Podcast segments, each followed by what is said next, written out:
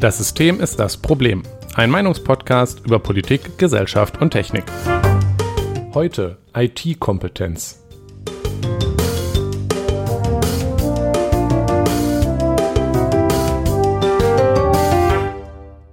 Guten Abend, Jonas. Mahlzeit. Ja, du wirkst ja ein bisschen down. Was ist los?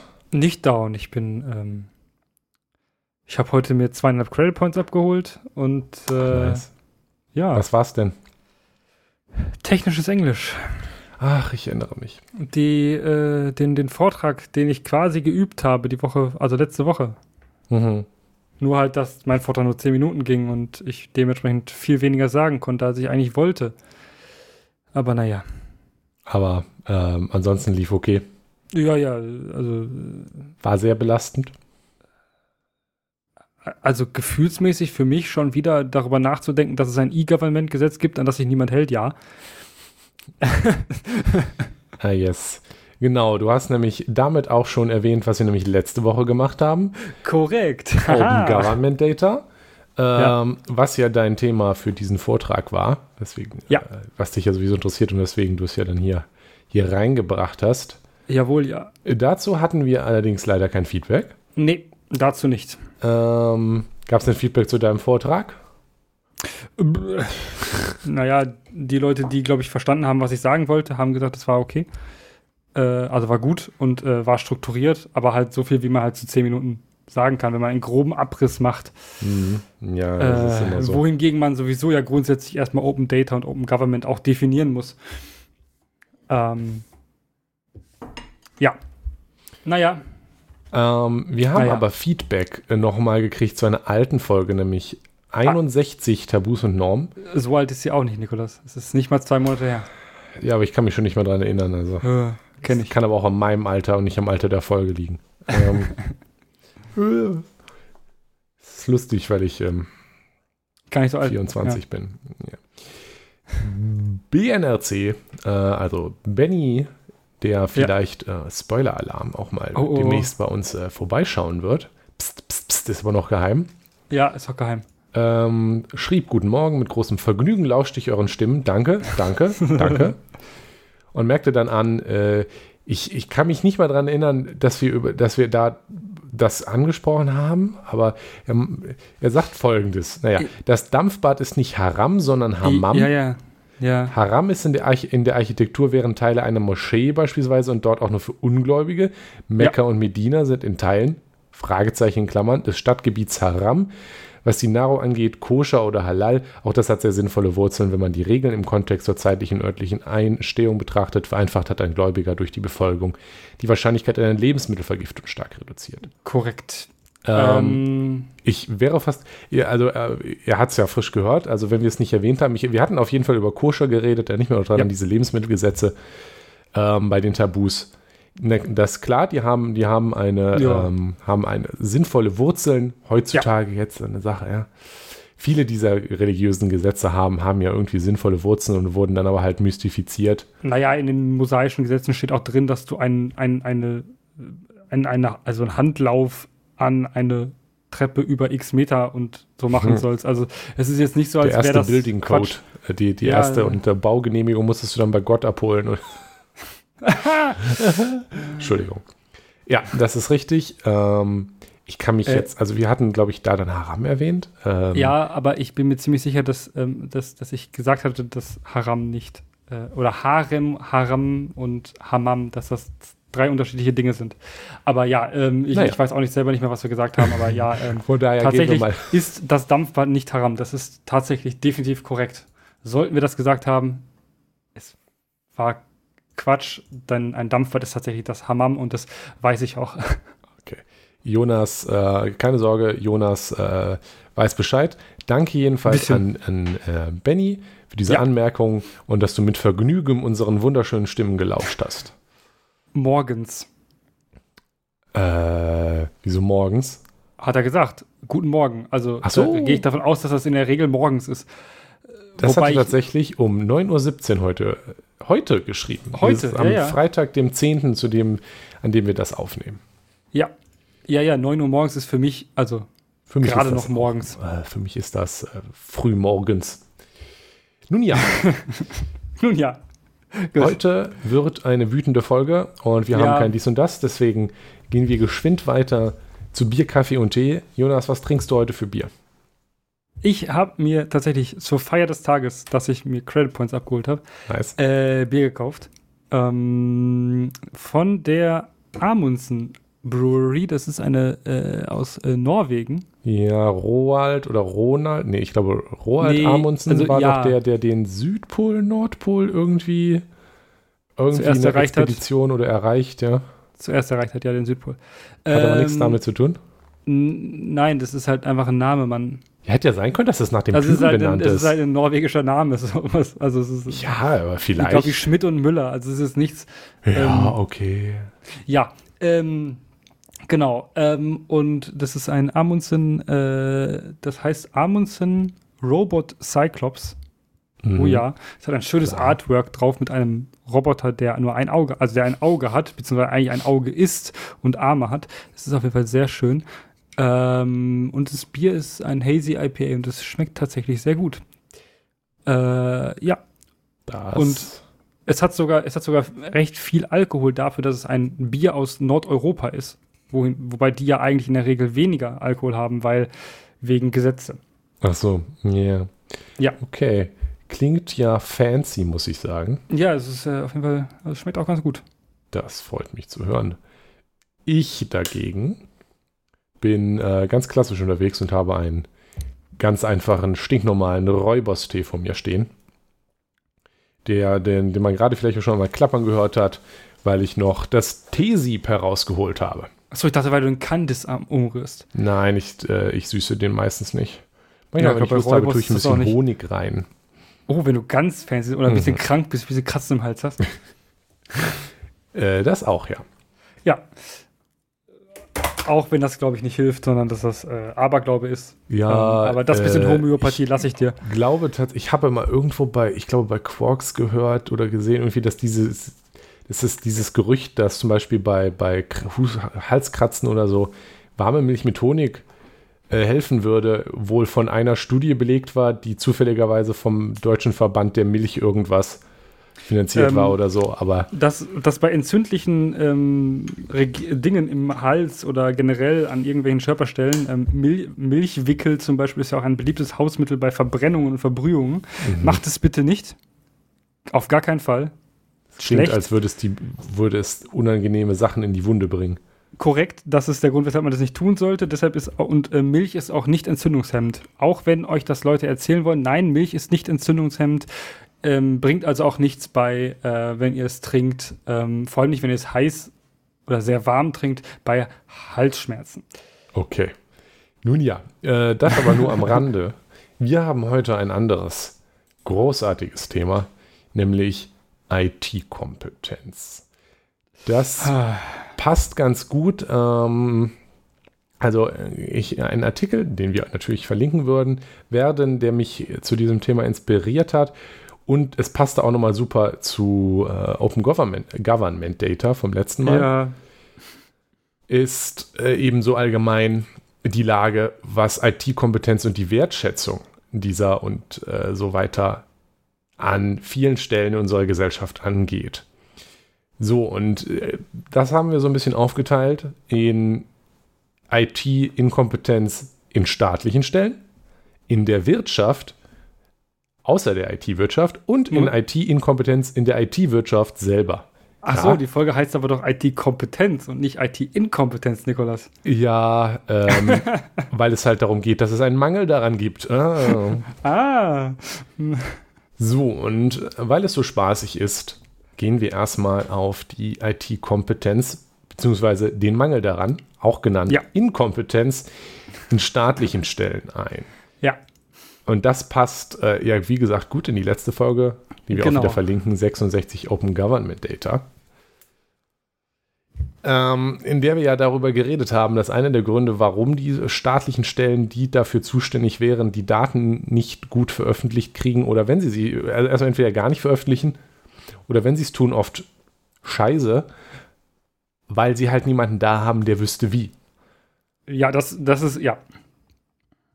Ja. nicht, nicht wüsste wie, ist tatsächlich tragisch, weil prinzipiell, ähm, wenn, wenn wir jetzt reden als, ähm, ich nenne uns jetzt nicht Digital Natives, weil wir dazu eine Folge gemacht haben, die äh, eher traurig war, aber ähm, wir, wir, wir wissen, wie man eine PDF zum Beispiel ordentlich durchsuchbar, ja, also Volltext durchsuchbar, äh, irgendwo hochlädt, wo sie auch auffindbar ist. Wow. Und vielleicht wissen wir auch beide, wie man es sogar schafft, dass man diesen Volltext davon irgendwie hinterlegt in einer Datenbank, dass auch der Volltext dieser PDF durchsuchbar ist und auf diese PDF gezeigt wird, wenn du diesen Volltext suchst. Ja, und das kann über, im Übrigen, und da gehen wir nachher aber auch nochmal drauf ein, ich glaube, der durchschnittliche Digital Naiv, äh, Native. Auch nicht, ja. Richtig, gut. aber wir können das, aber ich glaube auch der durchschnittliche oder die durchschnittliche Beamte, Beamter in einem deutschen Amt nicht so unbedingt. Das ist aber auch nicht zu verlangen. Na, an sich nicht, äh, richtig. Aber wenn sie es halt selber nicht können, dann sollte da jemand arbeiten. Und. Richtig. ja. Äh, naja, erstmal, bevor wir auf das Warum eingehen, äh, vielleicht noch einmal so ein paar Beispiele. Ich, ich glaube, da, da, muss man eigentlich jetzt nicht so drauf eingehen. Aber so ein Komplex, wo viel schief geht, sind Projekte, die staatliche Stellen machen.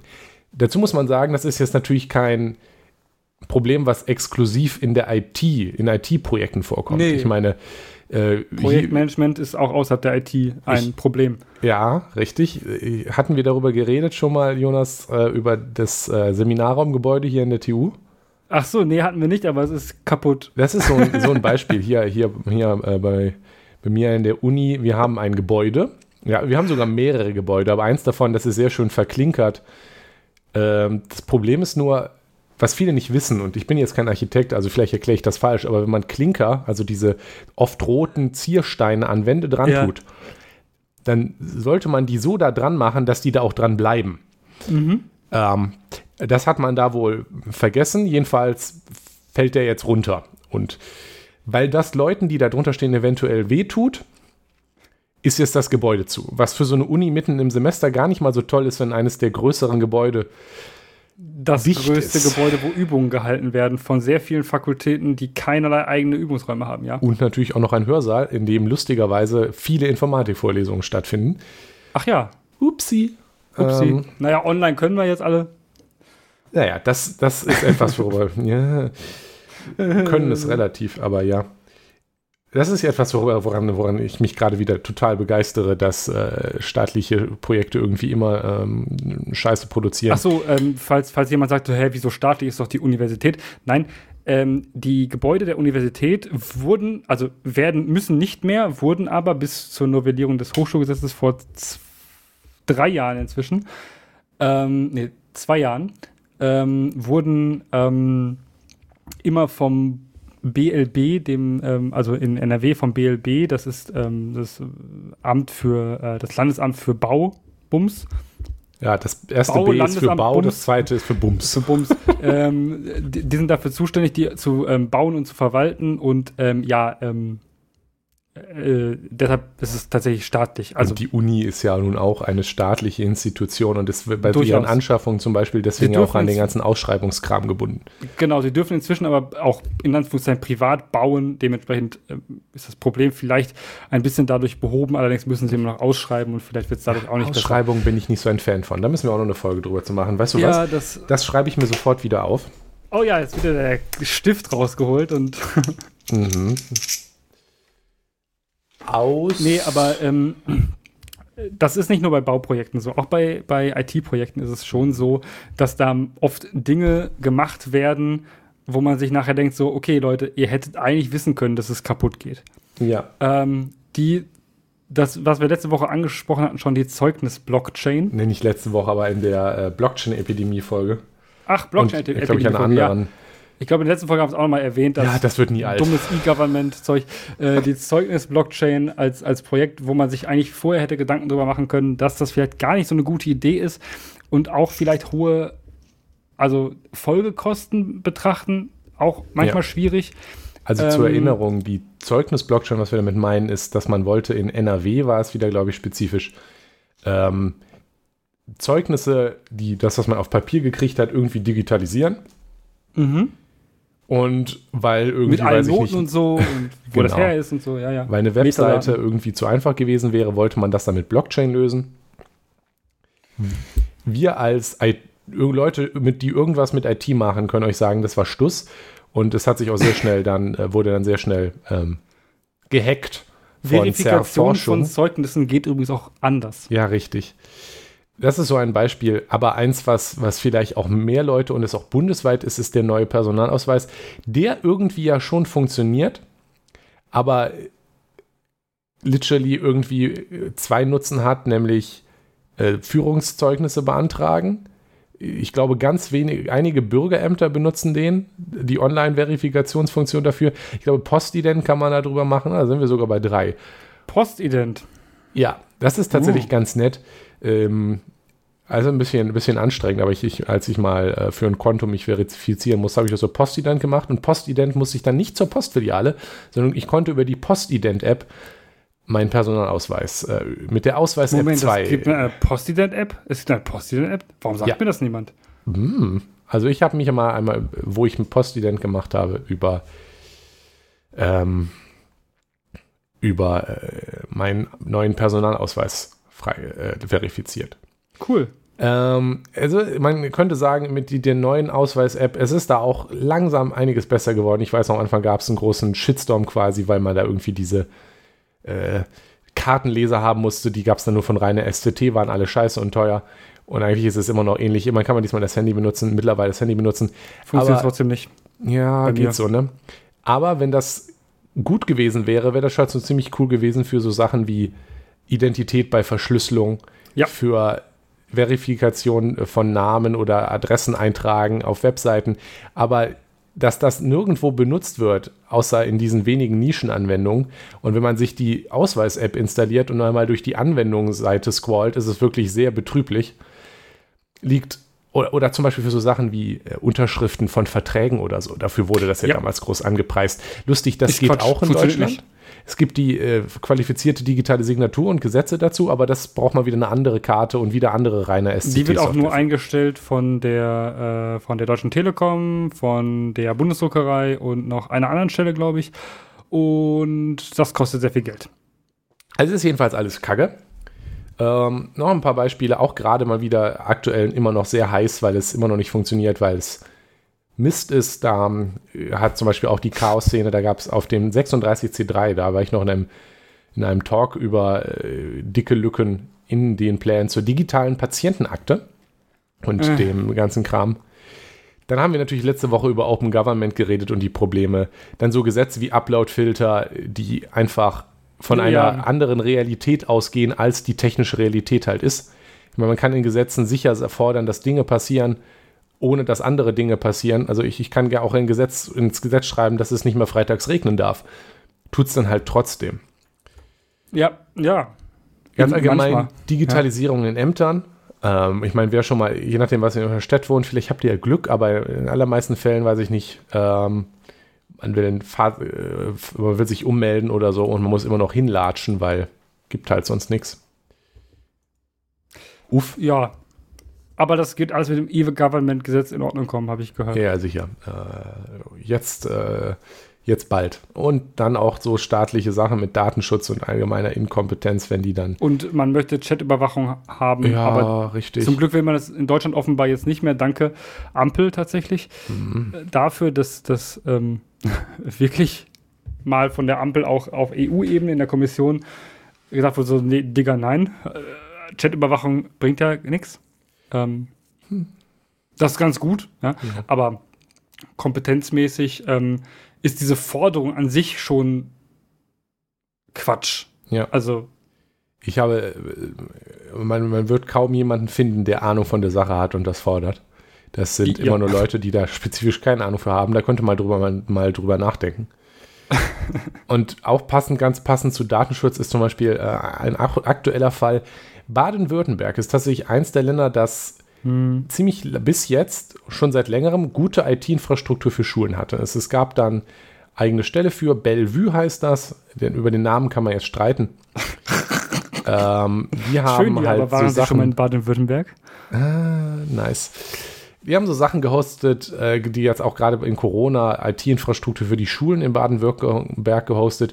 Jetzt sollen die dicht gemacht werden. Und zwar nicht, weil es irgendwie nicht gut funktioniert hat, sondern weil man lieber externe Sachen kaufen möchte. Äh, ja. Ja, das verlinken wir auch mal, äh, wenn ihr in Baden-Württemberg wohnt, zufällig. Ähm, seid dazu aufgerufen, eure ähm, Volksvertreter anzurufen, anzumailen und denen zu sagen, was der Scheiß, die zu fragen, was der Äh, Scheiß soll. namen, namentlich den äh, Ministerpräsidenten Winfried Kretschmann, übrigens ein Grüner, warum ein, auch immer. Ein, ein großer Clown vor allem. Ähm, äh, die Frau Ministerin Theresa Schopper, Ministerium für Kultus, Jugend und Sport. Den, die Frau Ministerin Theresia Bauer, Ministerium für Wissenschaft, Forschung und Kunst.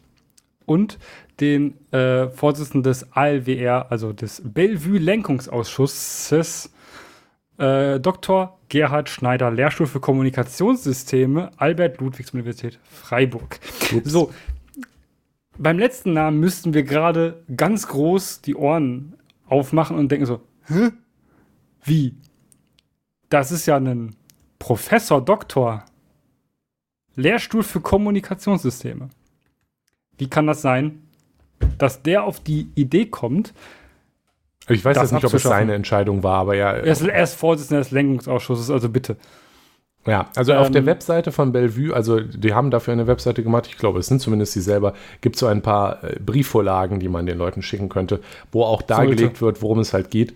Ja. Ich, ich zitiere hier mal, ähm, in den vergangenen Monaten haben wir herausgefunden, dass gar keine Sachzwänge die Ursache für die beabsichtigte Abschaltung der von Bellevue erbrachten Dienste sind, sondern allein irrationale Befindlichkeiten und die Unfähigkeit der beteiligten Ministerien MWK und KM, die gerade erwähnten Ministerien, miteinander zu kooperieren. Und jetzt soll, sollen die Schulen refokussiert werden, ein klassischer politischer Mm, Begriff ja. für ähm, wir sparen hier jetzt das Geld ein und die Schulen müssen das halt selber bezahlen. Wir wissen genau, was sie dann kaufen werden.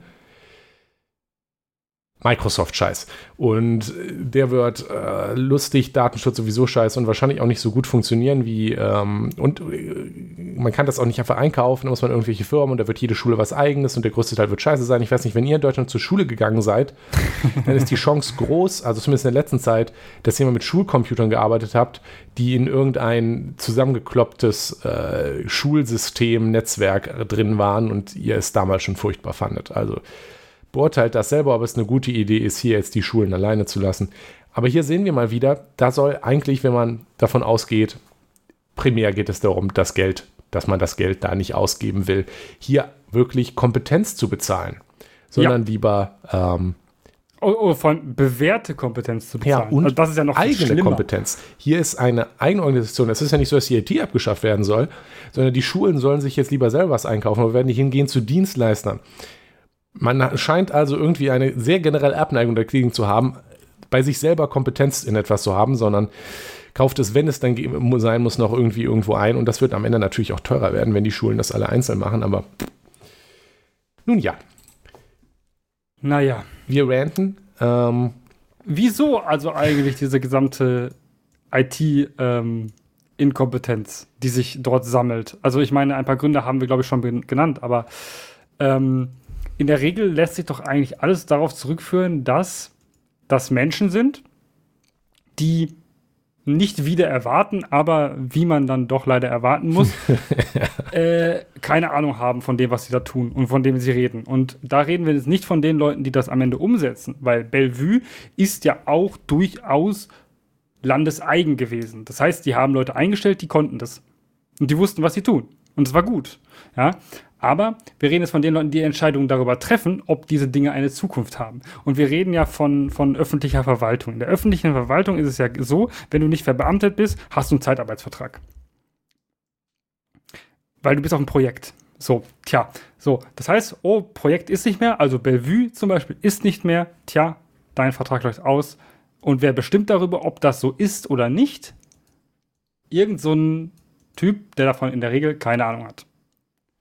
Ja, also ähm, wir haben, da- es gibt natürlich auch Leu sicherlich Leute in der Politik, die Ahnung haben, aber wir, wir kennen alle, wie unsere PolitikerInnen aussehen und das sind jetzt nicht unbedingt die großen Technologietypen üblicherweise. Hm? Also so ein Winfried Kretschmann, der weiß bestimmt, was Facebook ist. Ähm, ja. Vielleicht, gerade so noch. Ähm, sehr bezeichnend dafür. Ähm, also es ist jetzt nicht die deutsche Politik, aber ich finde ja, Symbol, symbolhaft für die Einstellung der Politik zu Technologie und eigentlich auch zu Wissenschaft insgesamt ist ein Zitat von 2017, das ich nie vergessen werde. Nämlich 2017 hat der australische Premierminister Malcolm Turnbull ähm, zum Thema von Überwachung von verschlüsselten oder zur Entschlüsselung von verschlüsselten Chats, wo man ihm dann ja gesagt hat, dass die Gesetze der Mathematik ähm, sagen, dass man Sachen, die verschlüsselt sind, nicht einfach entschlüsseln kann, erklärte dieser Premierminister folgendes: The laws of mathematics are very commendable, but the only law that applies in Australia is the law of Australia. Was übersetzt so viel heißt wie, die Gesetze der Mathematik sind ja schön und gut, aber das einzige Gesetz, das in Australien gilt, ist das Gesetz von Australien. Wir verlinken steht, das. Steht im Gesetz von Australien drin, da äh, steht da, steht da alles drin, was die Mathematik so, so, so möchte? Ja? Steht das da drin? Ist das vollständig definiert? Ja, im Nein, Zweifel steht also. da halt was drin, was den Gesetzen widerspricht. Und der Premierminister hat jetzt halt erklärt, äh, dann ist das halt so und dann gilt halt das Gesetz der Mathematik nicht mehr. Ja, so funktioniert die Mathematik aber nicht. Die kann man leider gesetzlich nicht abschaffen. Ähm, wir können. Kannst versuchen. Das erinnert mich ernsthaft, äh, und ich weiß, das ist ein Klischee, aber das ist halt schon so ein bisschen 1984, wenn man das nämlich tatsächlich gelesen hat ähm, und nicht nur äh, auf nicht Wikipedia das, geguckt ja. hat, dass da ja Neusprech vorkommt und äh, Gendersprache, dass das doch bestimmt. Äh, dann geht es da unter anderem darum, ähm, dass einer, dass die, die, der Protagonist äh, gefoltert wird, bis er selber glaubt, dass 2 plus 2 gleich 5 ist. Und das passt irgendwie ganz gut dazu. Ja. Wir, wir biegen uns die Realität so lange zurecht, bis, bis, bis es halt so ist. Und, wir, und dann, dann fordert, sagt man, wieso funktioniert das nicht? Wir brauchen dringend eine Backdoor, weil Mathematik ist blöd. Ja, dann funktioniert es, dann ist es halt nur äh, dann äh, kaputt. Ja, dann ist es ja. kaputt. Ja, das erinnert mich auch so ein bisschen an den Umgang der Politik mit äh, Wissenschaft abseits der IT. Ich meine, ich glaube, wir wissen alle, wovon ich rede. Ja. Aber das wollen wir jetzt äh, hier nicht auch noch vertiefen, würde ich sagen. äh, dann äh, natürlich neben dieser Ignoranz gegenüber den technischen Fakten haben wir auch das Problem, ähm, wir kennen ja die drei hergebrachten Grundsätze des Berufsbeamtentums. Aua. Das haben wir schon immer so gemacht. Erstens. Wo kommen wir denn dahin? Zweitens. Und drittens, da könnte ja jeder kommen.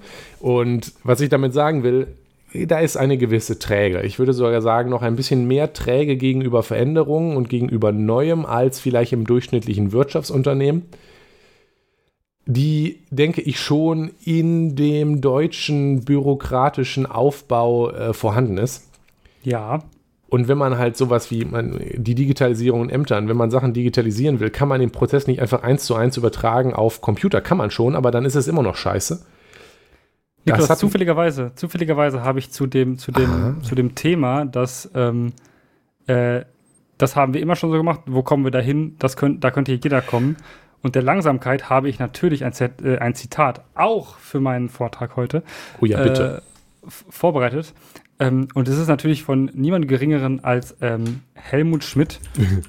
ähm, okay. Gib her.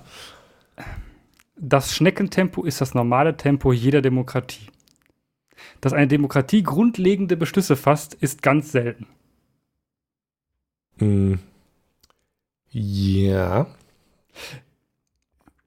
Richtig. ähm. Und das Berufsbeamtentum macht die Sache nicht besser. Denn Berufsbeamte, so will es ja der, der, der, der, der Treppenwitz über sie, sind auch langsam. Und jeder Prozess innerhalb dieses gesamten Konvoluts an, an, an, an Beamten, die auf Beamten und über Beamten sitzen und die miteinander reden müssen, dieses gesamte Konvolut ist langsam. Ja? Und da ist es natürlich einfach zu sagen, das haben wir ja schon immer so gemacht, weil jede Änderung in Prozessen Ja? Und Änderung in Prozessen ist das, was man braucht, um Digitalisierung zu machen. Ja. Dauert lange und ist anstrengend. Ja? Und deshalb Schneckentempo. Erstmal richtig langsam, erstmal gucken. Ja? Ja. Brauchen wir das denn wirklich? Also, wobei ich dazu sagen muss, äh, also dass Demokratie langsam malt, das ist, ist ja auch nochmal was anderes. Eigentlich auch ein interessantes Thema. Die Mühlen der Demokratie ist ja malen so- langsam. Genau, die Mühlen der Demokratie mal langsam, weil ähm, Demokratie halt so auf einer Mehrheiten oder im optimalen Fall einer Gese Findung von gesellschaftlichem Kontext beruht. Konsens, nicht Kontext. Ja, Konsens. Und das ist nichts, was von heute auf morgen passiert, wie wir alle miterleben können. Ja. Ähm, langsam. So, ist das auch notiert. Um Gottes Willen. Ähm, aber Wir ja, machen die jede Folge planen wir drei neue Folgen. ja, ja, das ist äh, streng ist monoton wachsend. Oh Gott. Aber ja, genau. Und das dann in, in Kombination mit der Trägheit von, von Leuten, die äh, ihren Tag ein, Tag aus, Alltag ungern ändern möchten, ergibt dann langsame Prozesse und langsame Änderungen dieser Prozesse. Ähm, und natürlich, was gerade ja auch durchschien, IT-Kompetenz kostet Geld. Oh oh. Und Geld wird immer ungern ausgegeben. Und da ist jetzt auch das Problem, weil es ist, äh, IT wird so ein bisschen wahrgenommen als so ein Beiwerk Mhm. und nicht als kritischer Haupt- Teil der Infrastruktur. Und Hauptaufgabe. Genau, und auch vor allem nicht als Hauptaufgabe. Ich meine, man nimmt schon wahr, dass Schulen sind schon etwas, das sollte man halt irgendwie finanzieren. Es kam ja auch niemand auf die Idee zu sagen, äh, ja, wir schaffen jetzt die Schulen ab, dass, oder die Organisationen da können die Städte sicher jetzt irgendwie selber was äh, zusammenschustern oder so. ja, auch Schulen sind trotzdem unterfinanziert, das will ich nicht sagen, aber man nimmt es zumindest als Hauptaufgabe wahr. Aber die IT ist dann so ein Beiwerk, wo dann gerne gesagt wird, ja, äh, ja, kümmert euch mal drum, da brauchen wir doch nichts für, das geht schon irgendwie, ihr stellt halt irgendwen an. Äh, Das ist richtig, das geht schon irgendwie, dann ist es aber halt Kacke.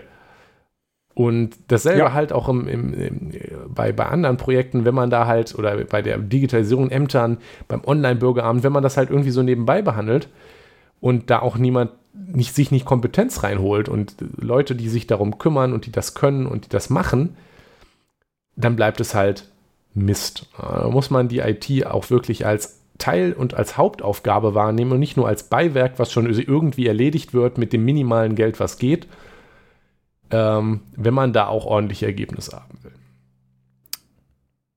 Korrekt.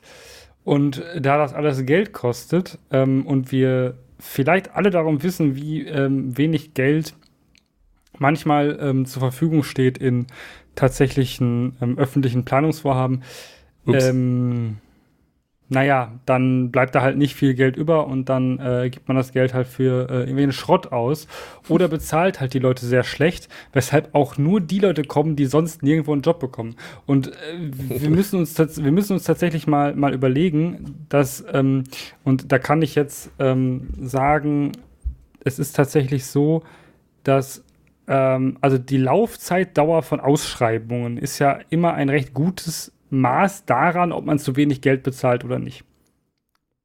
Also, ne, wie lange ist eine Ausschreibung offen und wie Mhm. lange ist ein Job unbesetzt, ist doch ein gutes, guter, gutes Maß dafür, ob der Job vielleicht unterbezahlt ist oder vielleicht, wenn der wirklich ganz, ganz spezifisch ist. Aber wir reden jetzt mal von den nicht spezifischen Jobs, die, wo es halt auch genug Leute für gäbe, die das machen könnten.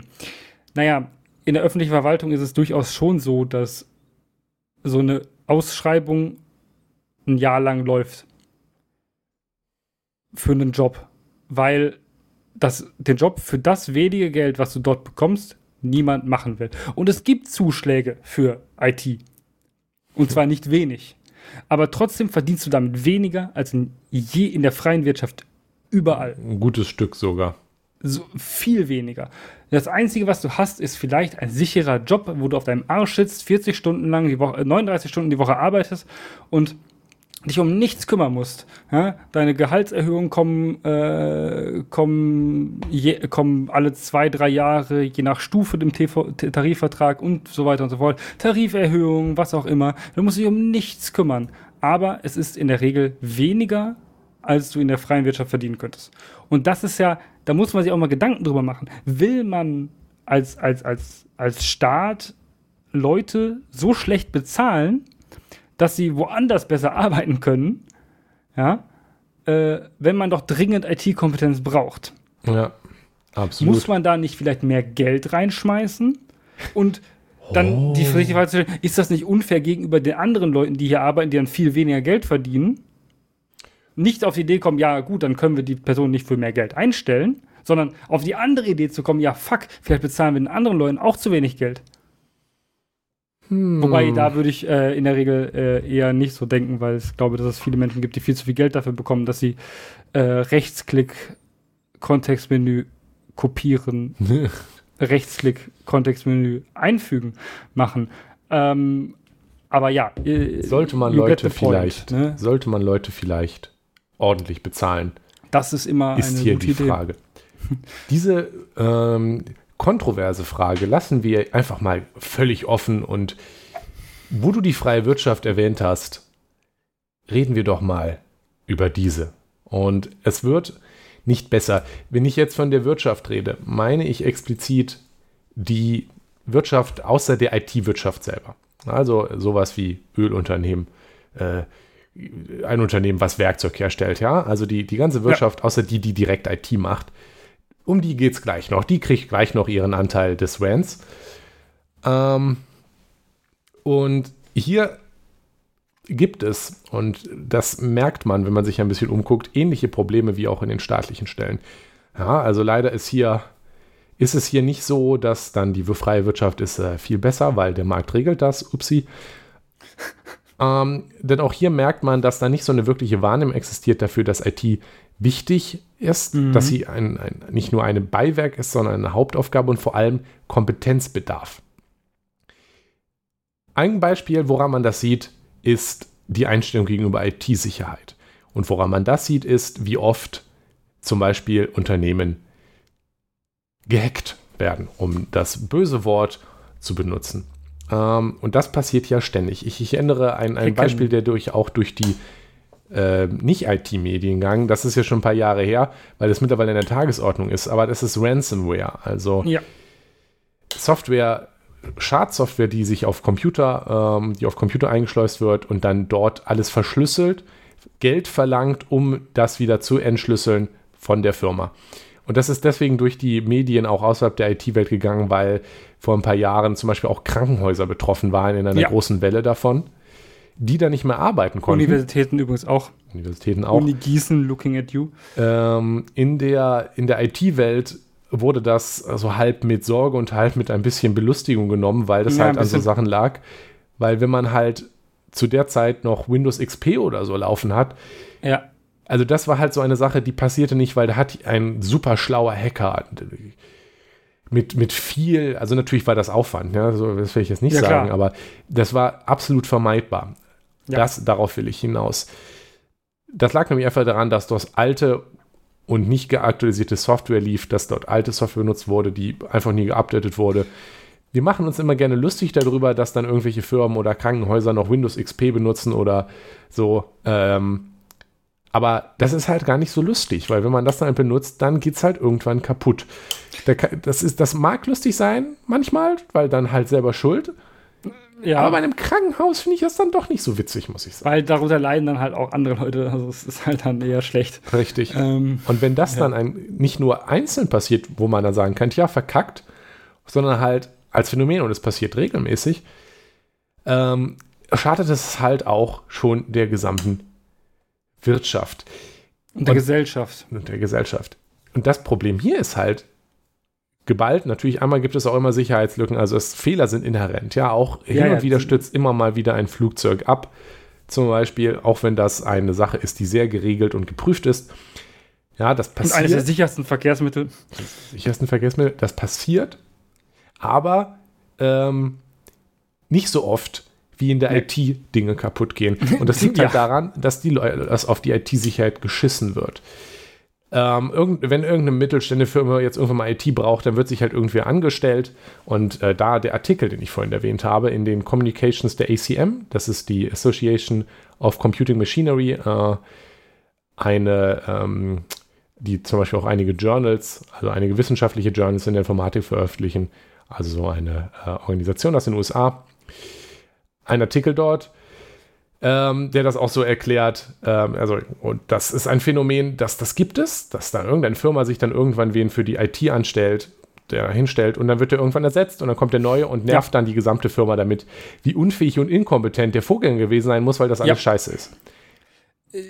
Das in der Regel nicht inkorrekt, aber. Äh, richtig, ähm, in der Regel hat dieser Mensch nämlich recht, weil meistens war das tatsächlich scheiße. Weil wenn man sich nämlich, habe ich irgendwie einen kleinen Clown einstellt, der die Firmen-IT macht, dann wird die halt schlecht. Und es wird sich gerne irgendein Clown eingestellt, weil man nämlich für IT kein Geld ausgeben möchte, weil es ist ja nur ein Beiwerk, das brauchen wir eigentlich nicht. Wir sind ja eine Werkzeugfirma. Warum sollen wir jetzt so viel Geld für IT ausgeben?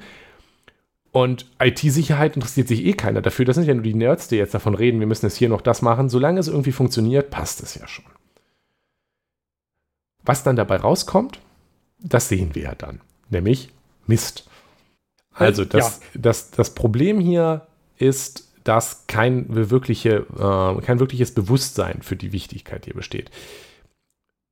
Und jetzt können wir uns auch fragen, ähm, was, also können wir mal drüber gehen, was die Auslöser dafür sind. Also es sind ja. ähnliche Gründe wie am Start. Man ist halt träge und geizig. Man hat das immer schon gemacht. Das kostet halt Geld.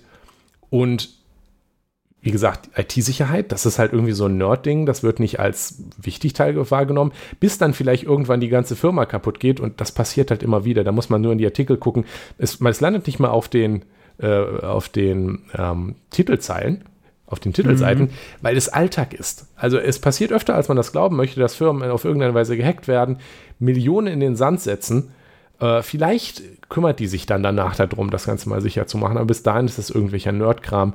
Dann kriegt man ja. halt irgendwann die Quittung. Aber gut ist das trotzdem nicht. Gerne kommen dann halt auch, äh, also ich meine, das Klischee ist, irgendeine Firma will eine App entwickeln und stellt dann irgendwen ein. Und mm. irgendwer ist dann halt wirklich irgendwer, weil man sich denkt, ja, eine App kann ja jeder machen. Es ist auch so ein bisschen diese, äh, diese, diese Einstellung, ja, ähm, von der Renate aus der Buchhaltung, der Sohn, der hat, der kann ja auch programmieren, der hat da, hat ja. er an seinem Computer so Dinge gemacht, kann der nicht eine App für uns machen? Ich meine, dass jeder, äh, also wir haben sicherlich einige Leute, die, einige, ein großer Teil der Leute, die uns hier zuhören, von den dreien, ähm, haben was mit IT zu tun und ja. kennen das vielleicht, wie das in der Familie ist. Äh. Also da merkt man es allein schon, was so ein Normalo versteht unter, ach, du, der, der studiert doch IT. Kannst du mal meinen Drucker reparieren oder so. Nein, doch nicht schon wieder den Drucker. Äh, richtig, ich meine, äh, ich, ich, ich habe auch schon sehr oft den Drucker repariert, wenn ich bei meinen Eltern zu Hause war.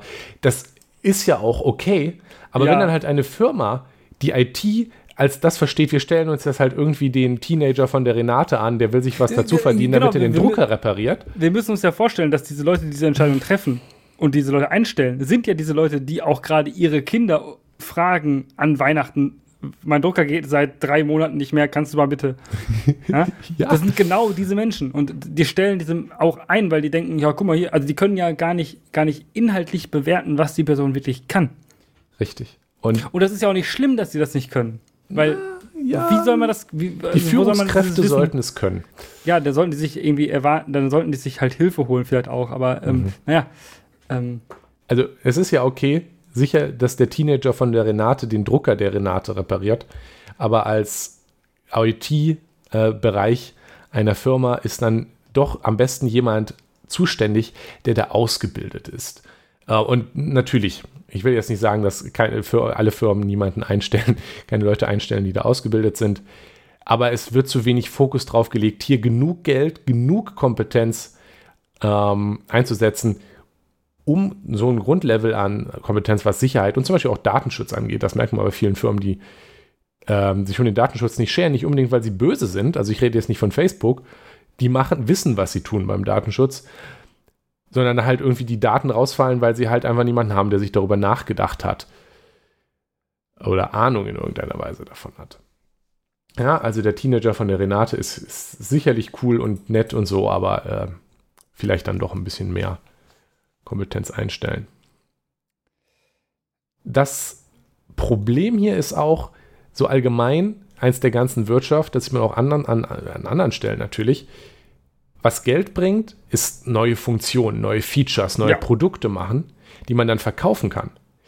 Das ob das alte Produkt jetzt gut funktioniert oder in dem Fall, ob der bisherige Code, auf dem man jetzt das neue Feature drauf pflanscht, gut ist oder völlig äh, oder scheiße und völlig verbuggt und voll mit Fehlern, das ist ja erstmal egal, weil die zu fixen bringt kein Geld. Da ist da nur ein Team und programmiert und programmiert und programmiert, aber es kommt nicht zum Verkaufen raus. Das will man natürlich nicht als wirtschaftliches Unternehmen.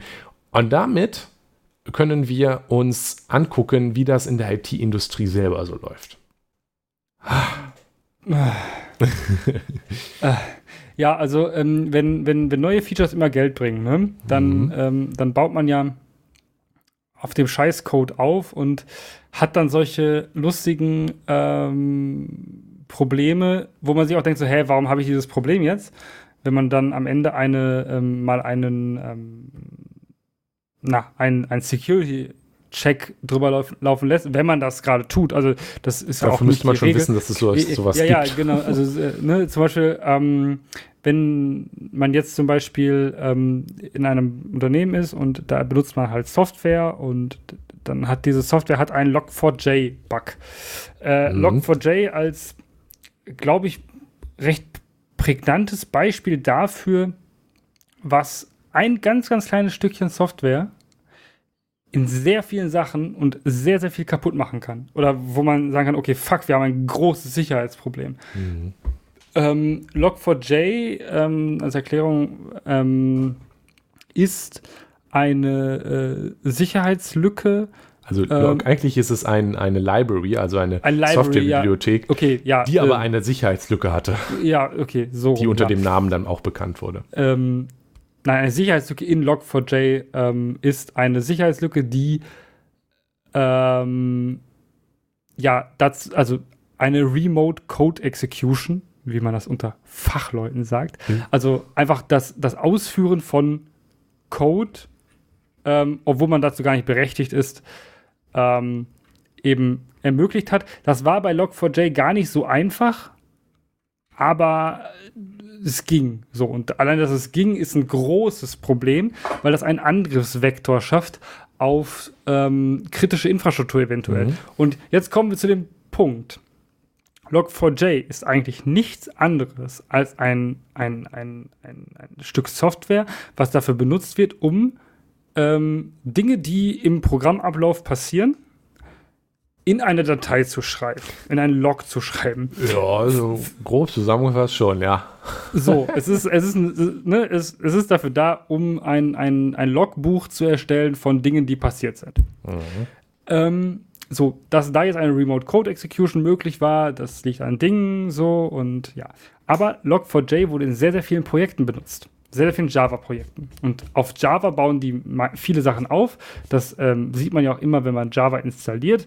Dann steht da äh, x Millionen Devices, äh, Milliarden Devices use Java. Ob das gut ist oder nicht, darüber lässt sich streiten. ähm, aber ähm, ja, äh, bei Log4j war das auch so, war das ähnlich, war das ähnlich. Sehr, sehr viele ähm, Programme benutzten, haben Log4j benutzt, weil es eine sehr, sehr gut geschriebene, sehr kompakte ähm, Library war, um eben Dinge irgendwo in einer Log-File zu schreiben. So, Punkt. Es war convenient. Man muss den Scheiß nicht selber schreiben. Klar, man schreibt Scheiß nicht selber, wenn er schon da ist. Das Dafür ist, ist, das ist auch an sich okay. Dafür ist es, es ja. ist ja auch Open Source. So, genau. Problem ist jetzt nur, wenn man das benutzt, und jetzt in Log4j ein Problem entsteht, muss man das patchen. Also das Problem insbesondere war auch Log4j, also was, was interessant bei Software ist, ist ja folgendes Problem. Wenn jetzt Bibliothek X Log4j benutzt, um Sachen zu loggen, ja, und ja, er benutzt ja, die, die, Bibliothek Y benutzt Bibliothek X und er benutzt Programm Z, Bibliothek Y, dann benutzt auf einmal auch Programm Z-Log4j und Ja. es stellte sich ja damals Ja. heraus, dass anscheinend irgendwie die gesamte Software der gesamten Welt auf irgendwelchen indirekten Wegen mindestens Ja. einmal dann Log4j benutzt hat und deswegen war irgendwie die halbe Softwarewelt kaputt, als diese Deep Dependencies Lücke sind, rauskam. sind da so ein ganz großes Problem und das ist auch ein IT-Sicherheitsproblem, über das man immer stets nachdenken muss Mhm. und wo man sich auch Gedanken darüber machen muss, was hat man da eigentlich für Software ne? und worauf, was sind eigentlich die Dependencies und sind die überhaupt sicher? Ja, ähm, ja und wenn man jetzt sieht, wenn man jetzt so hört, okay, ähm, Log4j existiert, also der, die, die, der Exploit für Log4j existiert, mh, ist das überhaupt für mich relevant? Muss man sich als, als, als Entwickler ja die Frage stellen. Mhm. Ja? Und ähm, da ist ja der erste Punkt. Ähm, wenn jetzt jemand da, da sitzt und man benutzt nur Software, die mal vor fünf Jahren irgendjemand gemacht hat und der ist aber gar nicht mehr da. So, die läuft aber noch, weil läuft ja. Ne? Ist dann noch jemand da, der drauf guckt, was wurde da eigentlich benutzt? Hm, vielleicht nicht. Vielleicht hat der äh, Renates Sohn auch äh, Log4j benutzt und äh, niemand weiß es. Ne? Mhm. Schwierig. Man muss sich also, man muss also konsequent immer wieder Leute da haben, die auch Security Audits machen für Software. Ja. Und das ist teuer. Das, Das- kostet wieder mal Geld. Das ist auch so ein grundsätzliches Problem, wie, wie wir Software bauen in, in, in der Softwareindustrie. Also wir, weil Wir Gut, TM, ich bin ja. jetzt, arbeite jetzt nicht in der Softwareindustrie, sondern an der Uni, aber ich fühle mich da so ein bisschen äh, Teil davon, weil das ist, äh, ja, meine Welt, I guess, als Informatiker. Erbschuld. Ja, oder so. Und da ein Zitat aus, ähm, von, oh je, das ist nicht von dem aus dem Artikel, sondern es ist ein Zitat, das in dem Artikel zitiert wird von äh, Gerald Weinberg. Ich, ich, ich vermute, er heißt nicht Gerald Weinberg, sondern wird äh, englisch ausgesprochen. Wine, Und zwar, if builders built buildings the way programmers wrote programs, then the first woodpecker that came along would destroy civilization.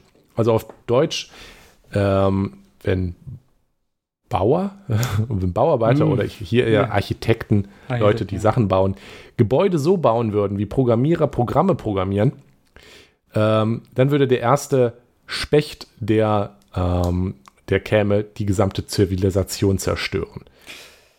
Und das ist, was, was man hier gerade schon rausgehört hat. Also Software, das Software Bibliothe Programmbibliotheken benutzt, um Features, die schon mal jemand geschrieben hat. Das ist übliche Praxis und es wäre auch bescheuert, das nochmal zu schreiben. Ja, ja. Wenn man Sachen nochmal schreibt, baut man auch wieder Fehler rein.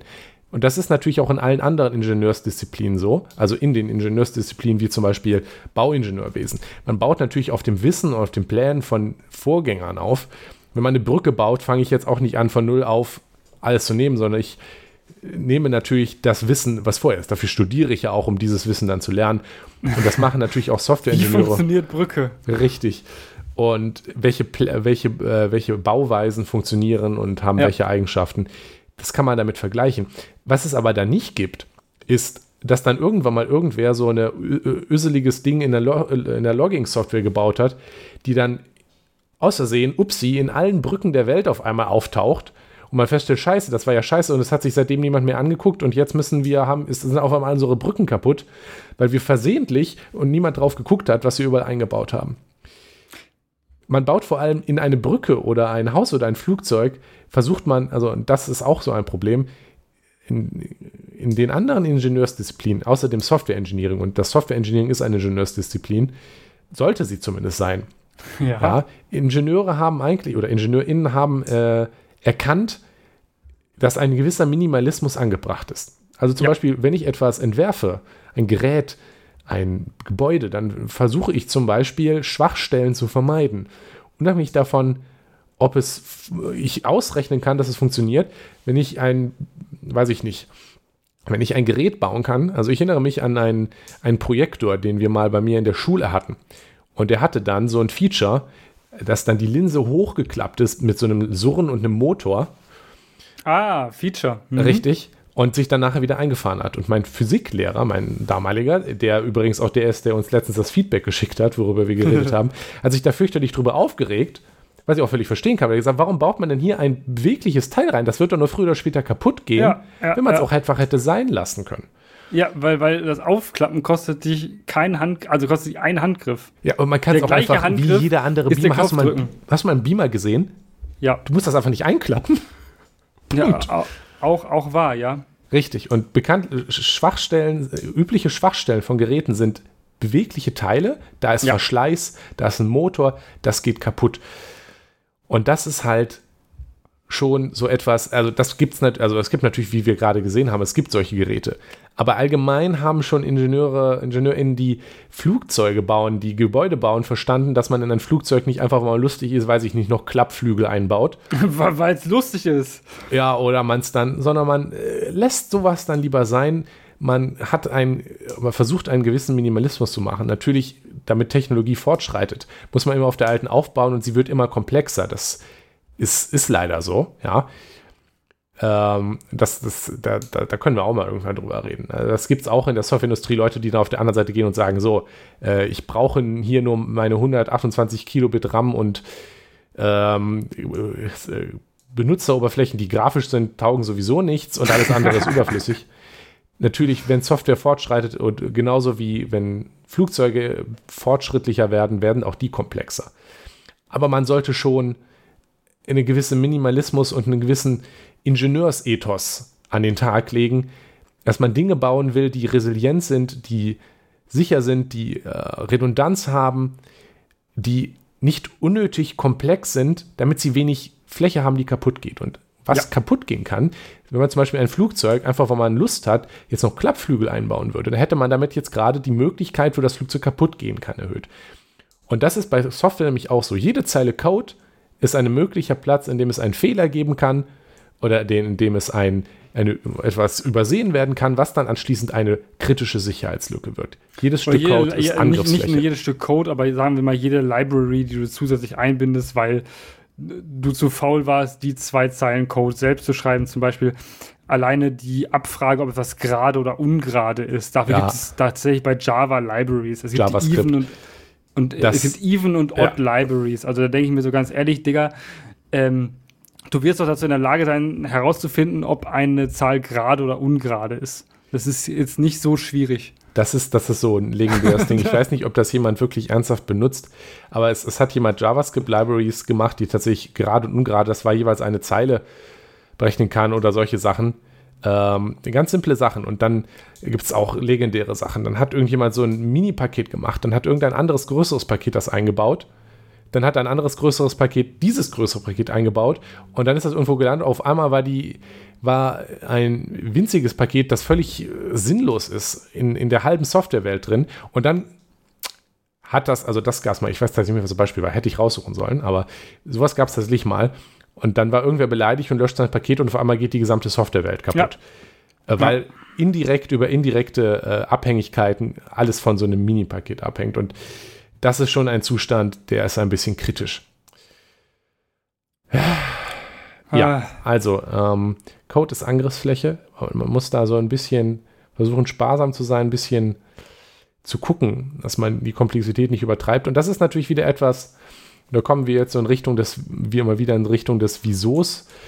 Das ist natürlich so etwas, was auch wieder von ausgelöst wird von dem gerade erwähnten Problem. Der wirtschaftliche Zwang ist, neue Features entwickeln, nicht den alten Code verbessern, optimieren und vielleicht kürzen. Und dann ist es natürlich einfacher, schnell irgendwas hinzuhacken, zu sagen, ich mache das schon irgendwann besser, aber das passiert nie, weil man halt das nächste Feature entwickeln muss. Kenne ich. Ja, das kenne ich natürlich auch von meinen eigenen Sachen. Kennen wir aber alle. Eine Firma, die wirtschaftlichen Druck hat, weiterzukommen, ähm, da ist der Druck in die Richtung natürlich Ja. auch. Und dann ähm, wird das alles auch nur immer schlimmer und niemals besser. Damit, Und ja, damit zu dem, zu dem, zu dem großen Thema. Ja. Ähm, jeder Clown darf Code verbrechen. Ähm, wir, wir, waren schon, wir, wir sind schon in die Richtung gegangen. Wir wollen jetzt nicht den Sohn von Renate als Clown bezeichnen, weil der Sohn von Renate ist vermutlich äh, noch ähm, Schüler und ähm, findet das Geld, was er während der ähm, Ferien verdienen kann, ganz geil und das gönne ich ihm auch. Aber tatsächlich hier go ähm, Kevin. äh, heißt jetzt Kevin. Okay, äh, jeder, jeder Mensch darf, äh, darf tatsächlich Code verbrechen und ich, äh, ich, möchte nicht sagen, dass ich das jetzt während der Zeit, die ich an der FH bin, ähm, noch häufiger sehe, dass das jeder klauen darf. Ähm, aber was ich teilweise an, an Codequalität sehe, wenn ich ähm, mit anderen Leuten zusammenarbeiten muss, ähm, was die an Code schreiben, denke ich mir manchmal so, ah, ist das euer Ernst? Und du bist schon an einer Ausbildungsstätte, wo die Leute vielleicht dann auch schon eigentlich ein bisschen was gelernt haben sollten. Ja, wobei ich rede jetzt vom zweiten Semester oder also Na gut. also ich bin Na schon gut. weiter, aber naja, äh, grundsätzlich oder viertes Semester auch teilweise noch Clown Code, ähm, aber ähm, und da, das, Ich das im ist so Masters in, an, einer, an, an der TU, da gibt es auch noch Clown Code. keine eine Sorge. ordentliche Universität. Ähm, ja, ja, Ja, ja. Äh, ich, ja, ja. Fachhochschule.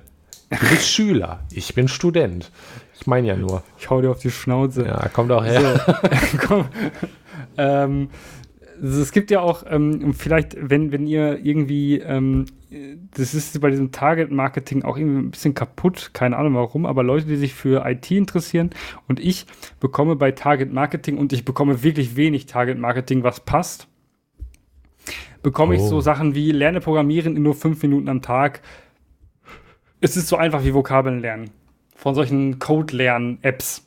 Hm. Und da kriege ich regelmäßig die Krise, weil ich mir denke so, nee, nee, nee, so einfach ist es nicht. Klar, kannst du das so verpacken, weil wir ein, also weil, weil das gerade cool und hip ist, so. Du, brauchst ganz viele Leute, die ganz viel toll programmieren können. Ja, cool. Aber nein, nicht jeder Mensch kann nur in fünf Minuten am Tag programmieren lernen und auch tatsächlich Konzepte von- also diese gesamten Konzepte, die darum sind, die benötigen eine Ausbildung oder ein Studium.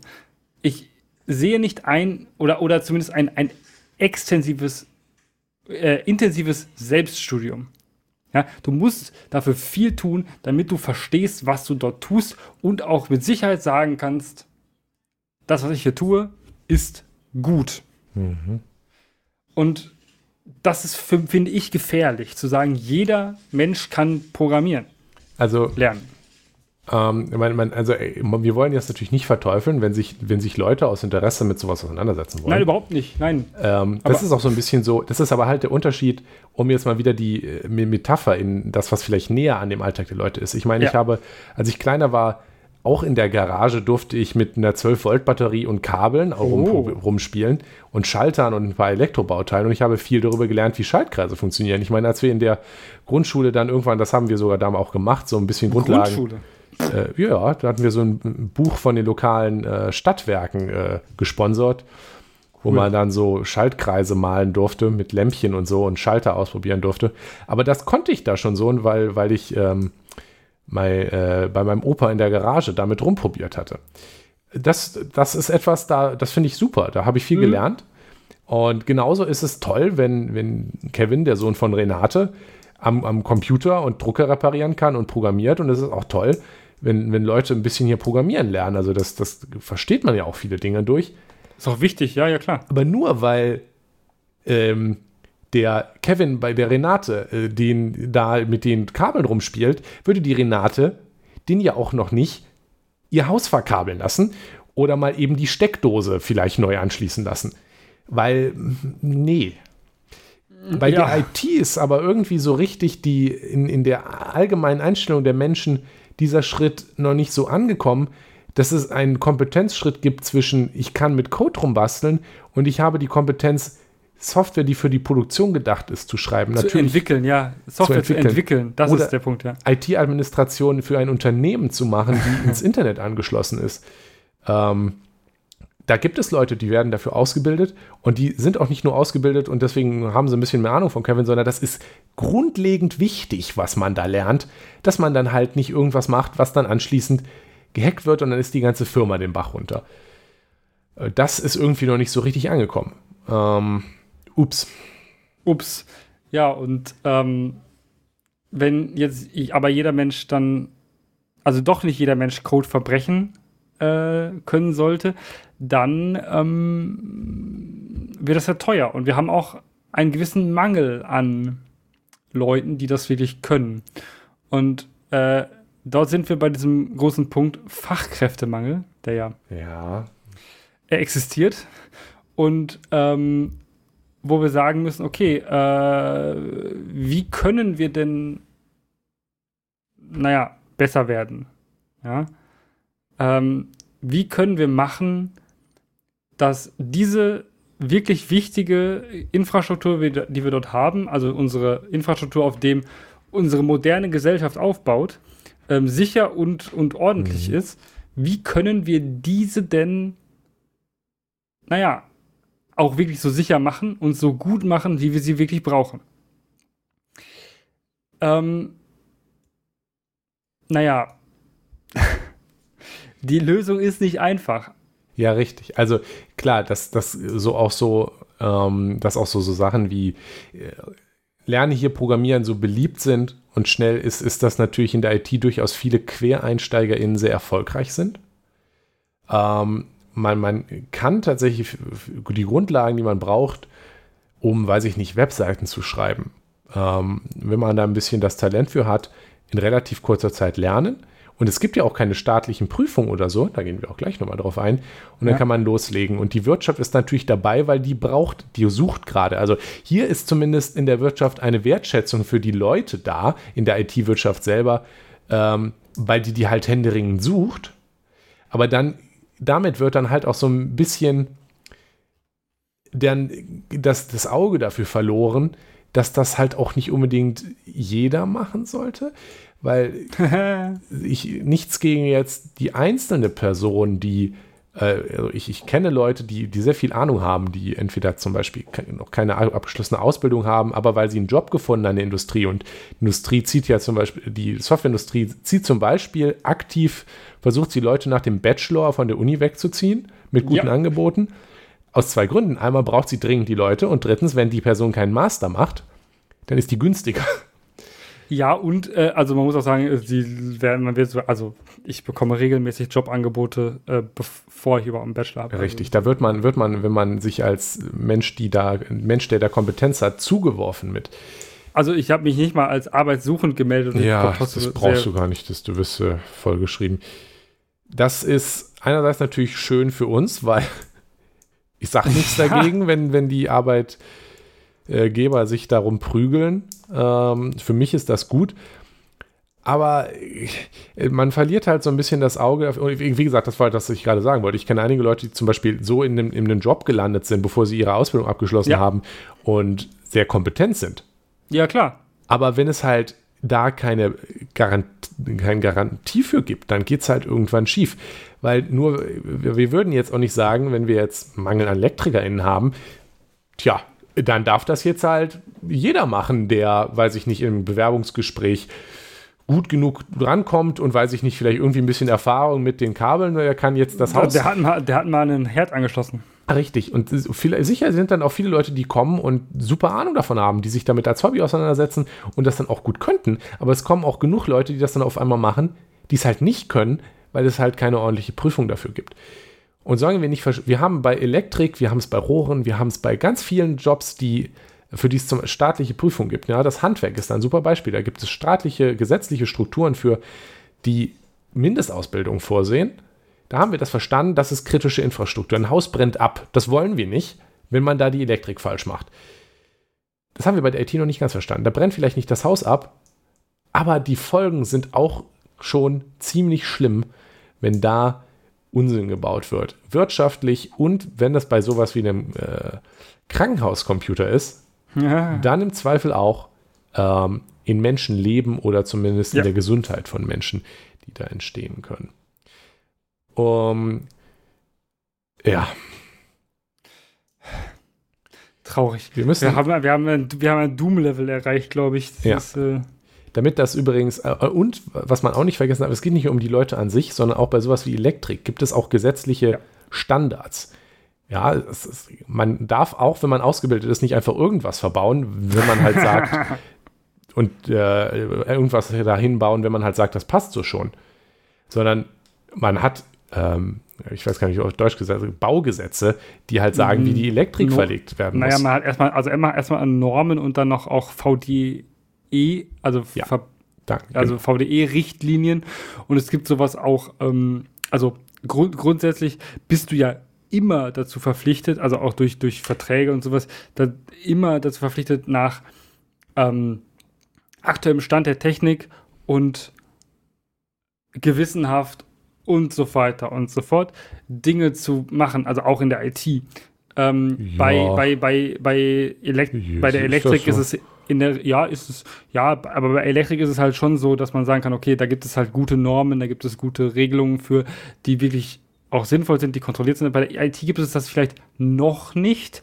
Also es gibt ja Empfehlungen, es gibt ja, so, es gibt ja Vereinigungen von ähm, InformatikerInnen, die halt eben äh, ja irgendwelche, irgendwelche Best Practices haben. Es gibt Best Practices, klar. Ja, aber, sind, gibt, aber also es gibt Best Practices, die stehen dann irgendwo. schwierig. Richtig. Natürlich kann man, kann man Menschen dafür für, für verantwortlich machen, wenn sie wirklich vollkommene Scheiße verzapfen. So. Aber. Schwierig, es ist schon schwierig. Aber ja. Man will auch, ich will jetzt auch nicht ein Gesetz haben, was ziemlich starr ist, wo drin steht, du musst mindestens äh,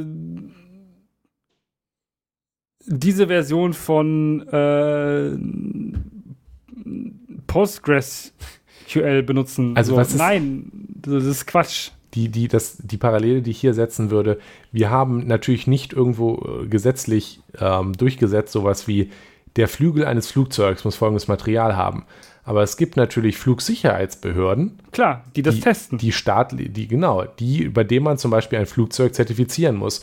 TÜV die haben geprüft. auch die Kompetenz. Da sitzt ja jetzt auch nicht irgendwer ähm, und sagt, ja, das passt schon so, sondern sitzen passt Leute, schon. die die Kompetenz haben. Und bevor man das Flugzeug fliegen lassen kann, muss man das checken. Ich sage jetzt nicht, dass jedes Stück Software erst bitte von der, von der staatlichen IT-Sicherheitsbehörde abgesegnet werden sollte. Von, von dem IT-TÜV.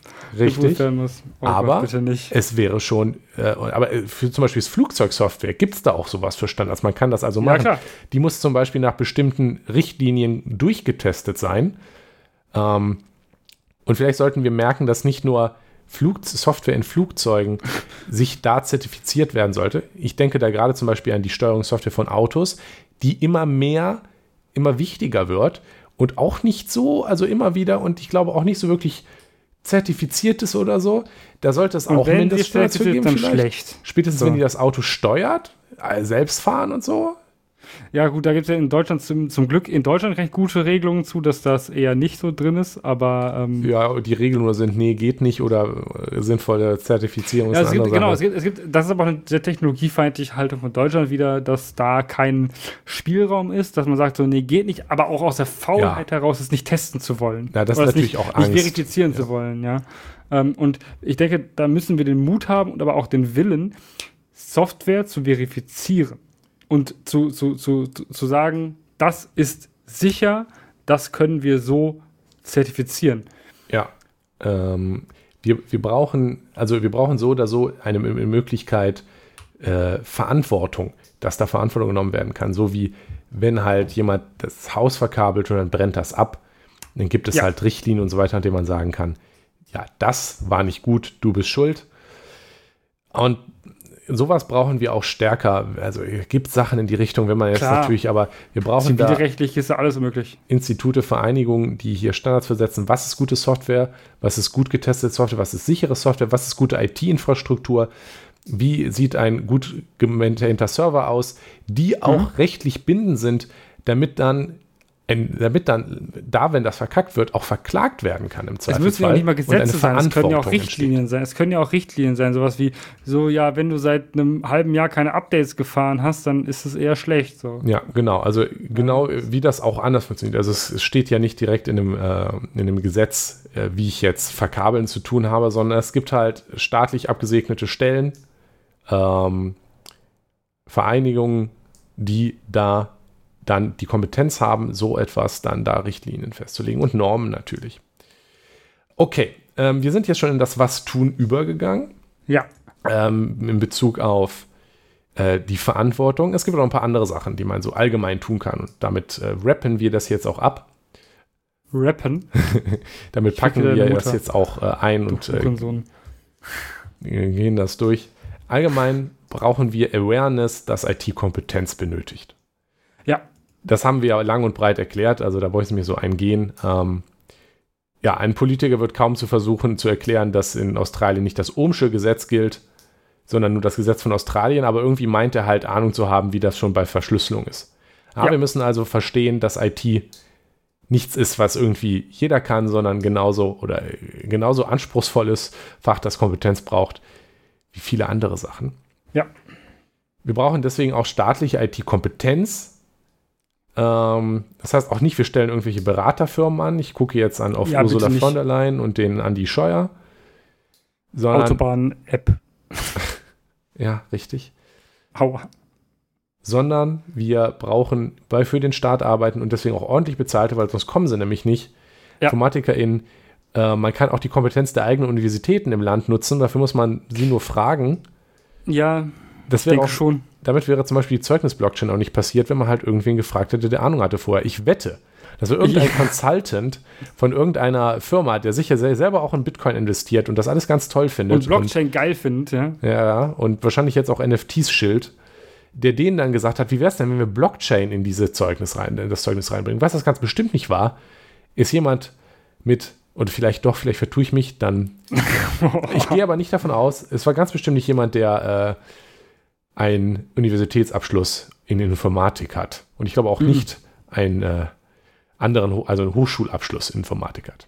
Oder, oder, oder gar an einer Universität lehrt, der sagt so, ja, Blockchain für Zeit ist das voll die gute Idee. Richtig. Das wird, also, nee. Also es gibt auch. Kann ich mir nicht vorstellen. Vielleicht gibt es das, aber es, dann sollten diese Personen vielleicht einen Lehrauftrag verlieren. Es gibt tatsächlich in, der, in, in, in den Hochschulen Leute, die Sinn in Blockchains sehen. Und ja. äh, ich will mir gar nicht sagen, dass das alles Unfug ist.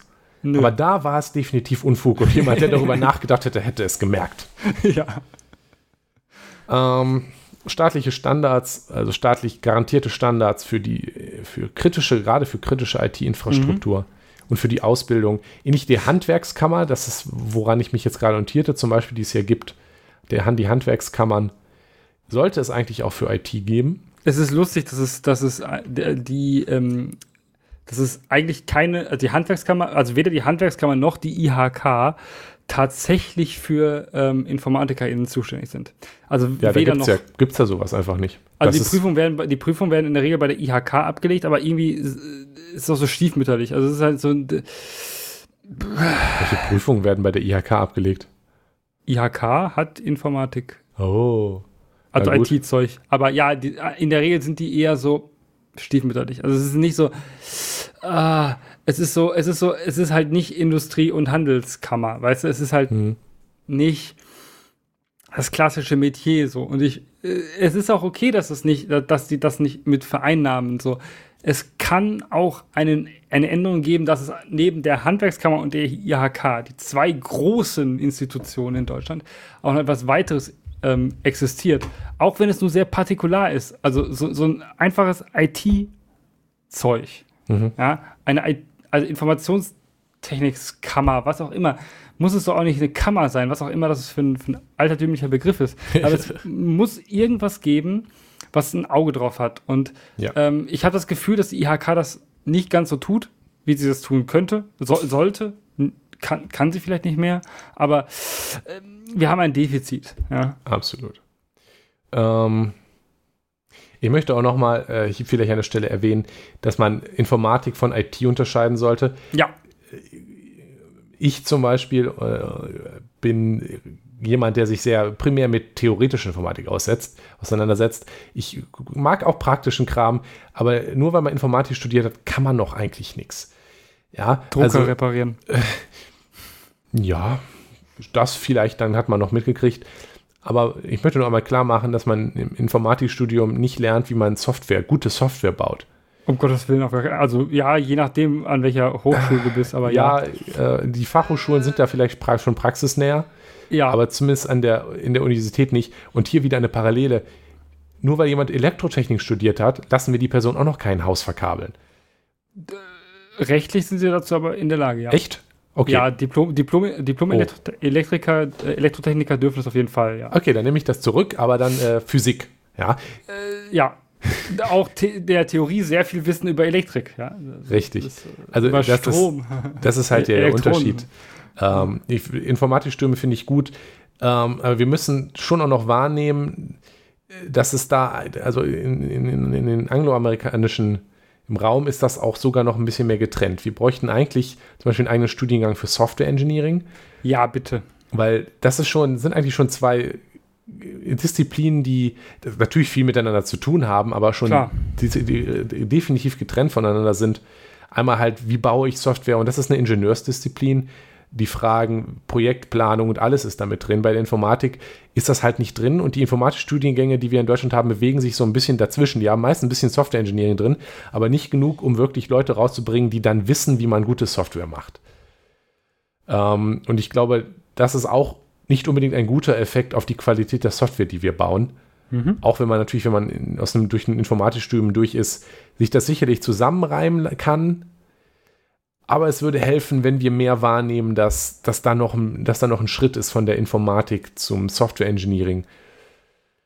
Und ähm, das nicht automatisch einfach alles erkennt. Und das ist auch wieder so eine Sache, ne? Wenn der mit, mit wenn der, äh, weiß ich nicht, am Computer rumdaddelt, dann wird er bestimmt auch den Drucker reparieren können. So ein bisschen der Glaube, das ist alles eins.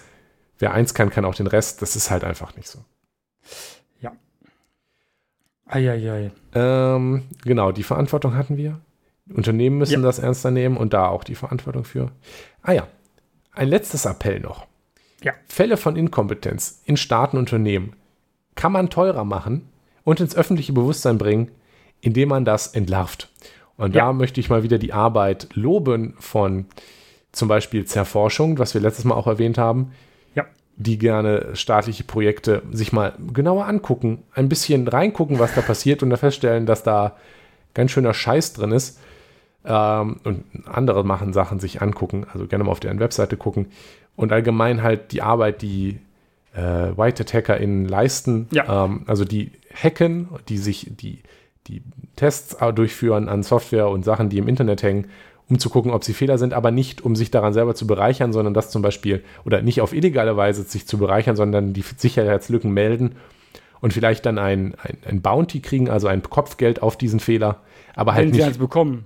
Richtig, wenn sie eins bekommen, aber halt nicht, um dann damit jemanden zu erpressen. Das nennt man dann Whitehead. Ähm, die Arbeit ist wichtig, die ist auch nicht wirklich gesellschaftlich anerkannt, die werden dann gerne verklagt. Lieber. Ja. Ähm, was natürlich dann nicht dazu führt, dass die Software besser wird. Nee, in der Regel nicht. Nein. In der Regel nicht. Deswegen, ähm, ich finde das aber gut und richtig und wichtig. Also gerne, wenn ihr die Kompetenz habt, hackt drum.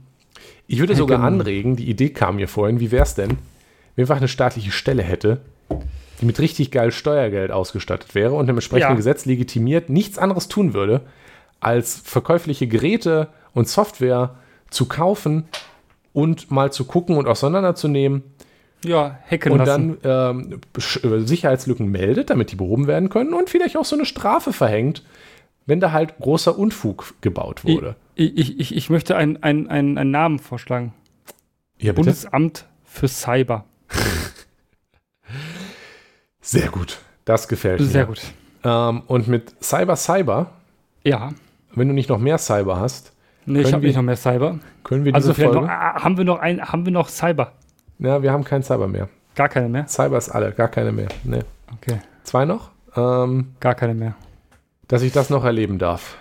Ja. Mit diesen Worten würde ich mich von dir verabcybern. Ja, ja ähm, auf Wiedercybern. Bis zum nächsten Cyber. Tschüss. Tschüss. Das war Das System ist das Problem. Schaut auf unserer Webseite systemproblem.de vorbei oder postet Kommentare, Feedback und Anregungen auf forum.eisfunke.com. Vielen Dank fürs Zuhören. Dieser Podcast ist frei verfügbar unter der Creative Commons Attribution Share Alike 4.0 Lizenz. Die Titelmusik ist Trash FM von Alexander Nakarada, frei verfügbar unter der Creative Commons Attribution 4.0 Lizenz.